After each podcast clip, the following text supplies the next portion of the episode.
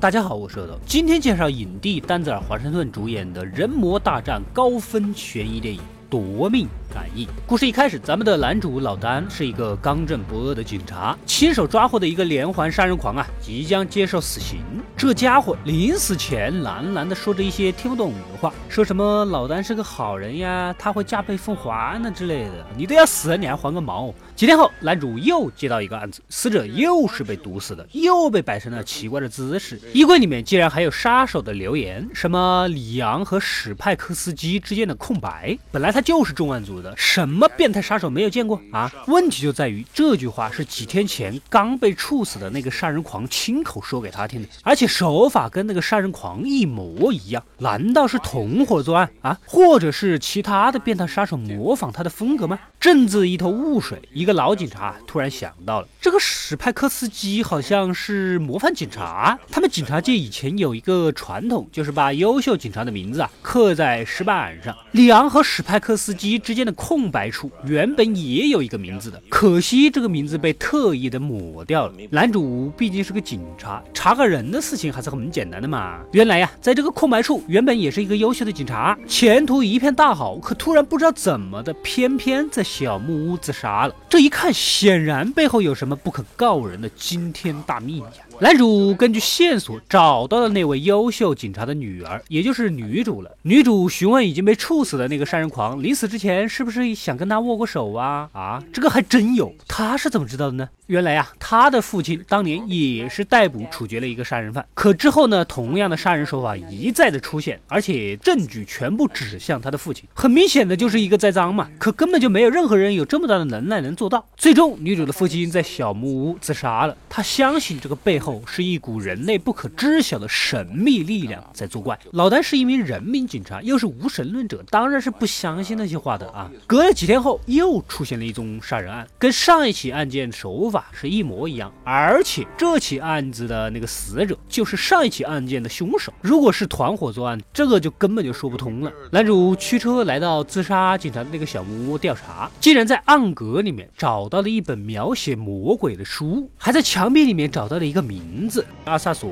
另一边，搭档找来翻译，重看了录像带，才得知啊，杀人狂临死前所说的听不懂的那个语言呢，竟然是两千多年前在两河流域出现的古语，大致意思就是我要在你身边慢慢的折磨你，玩死你之类的啊！我操，要是不知道这是魔鬼，我还以为说的是我前女友呢。而且这个死刑犯以前是棒球队的，习惯用右手，在录像里却一直用的是左手，看来确实有一个叫做阿萨索的魔鬼依附于人类身体，在人间肆意作怪呀。此时，男主。身边的同事啊，路人呐，在相互触碰身体之后呢，说一些怪话，露出诡异的笑容，还承认了自己就是阿萨索，他就是来复仇的，这让男主啊才感到问题的严重性。这次可不是跟犯罪分子作对啊，这是一个可以随意附体，通过触碰可以更换身体的魔鬼，通过驱动人的邪念来作恶。男主就是太正直了，所以才引起了魔鬼的兴趣。局长那边呢也有不好的消息，前几宗凶案现场竟然有男主的指纹，这难道不就是走的之前那个自杀警察的老路了吗？啊，男主心里知道是怎么回事，但是又没法开口说这是魔鬼干的。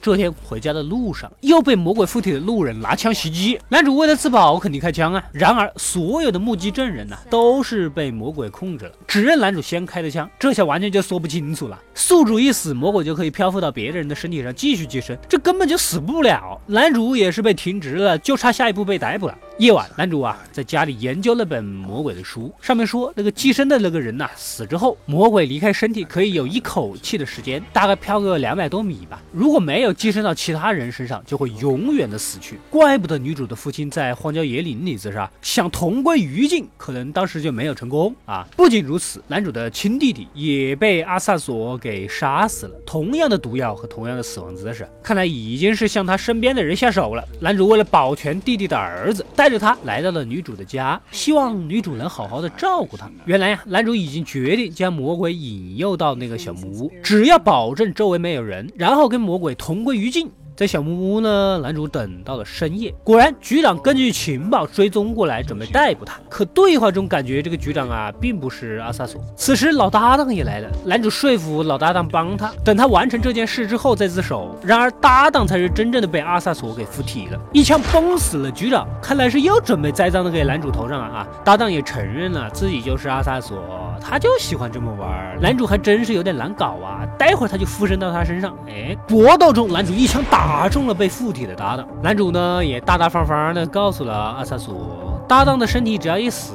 他也没有办法附身到自己身上的，因为他抽的烟里面已经放了毒药。这方圆几公里又没有其他人，这次阿萨索是真的死翘翘了。说完，感觉自己也快不行了，一枪打死了被附体的搭档。阿萨索飘到空中也没有办法，赶紧附体到还没死的男主身上，跑多远是多远呢？然而最终还是倒在了雪地里。可惜的是，附近有一只野猫。阿萨索不仅可以附身到人身上，动物同样也可以。原来，这才是女主父亲。没有要杀死他的真正原因，阿瑟索仍然逍遥在人群中继续作恶。